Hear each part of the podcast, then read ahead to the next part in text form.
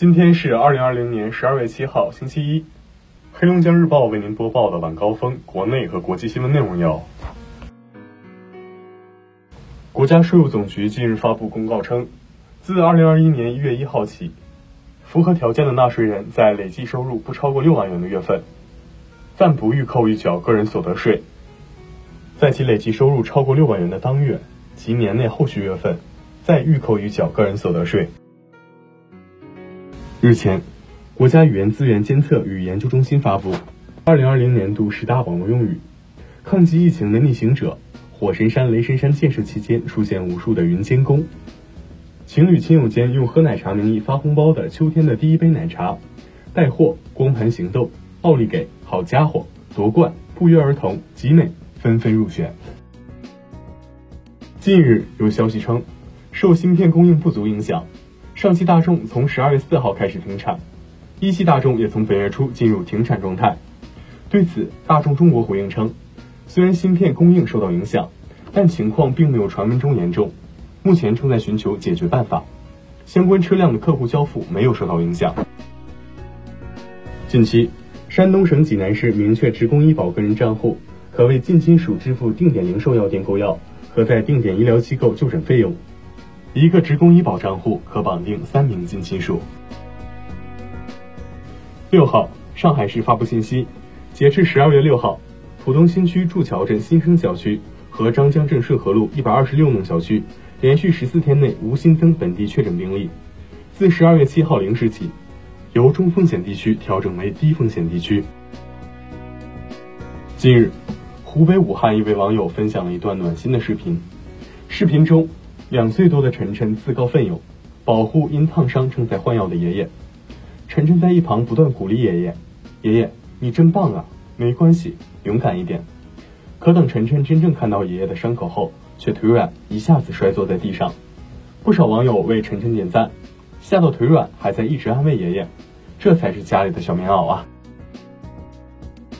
日前，第三届海南岛国际电影节在三亚开幕，将播映一百八十九部中外佳片。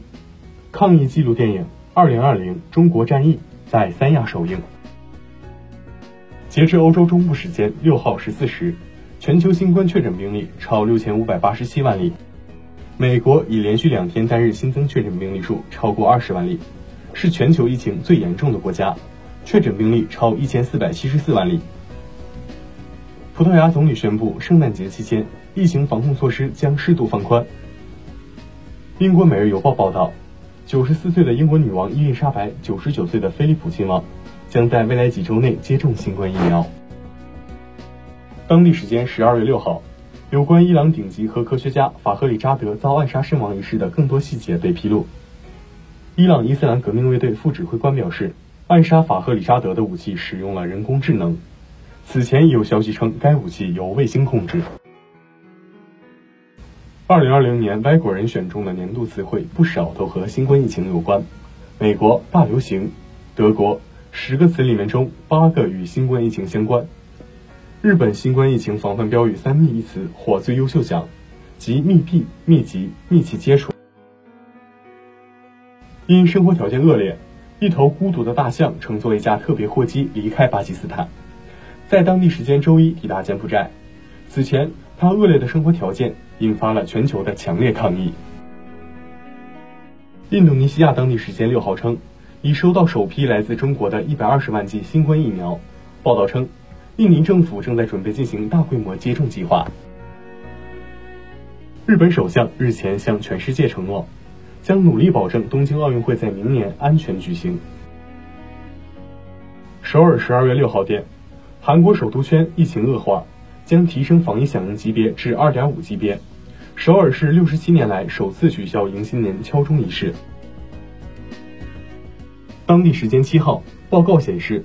在澳大利亚2019年底延续到2020年初的丛林大火危机中，有超过6万只考拉受到影响。这些影响包括死亡、受伤、疾病、栖息地丧失、食物短缺和被掠食风险增加等。今天的黑龙江日报晚高峰国内和国际新闻就是这些。编辑杨欣欣，我是程琦，感谢收听。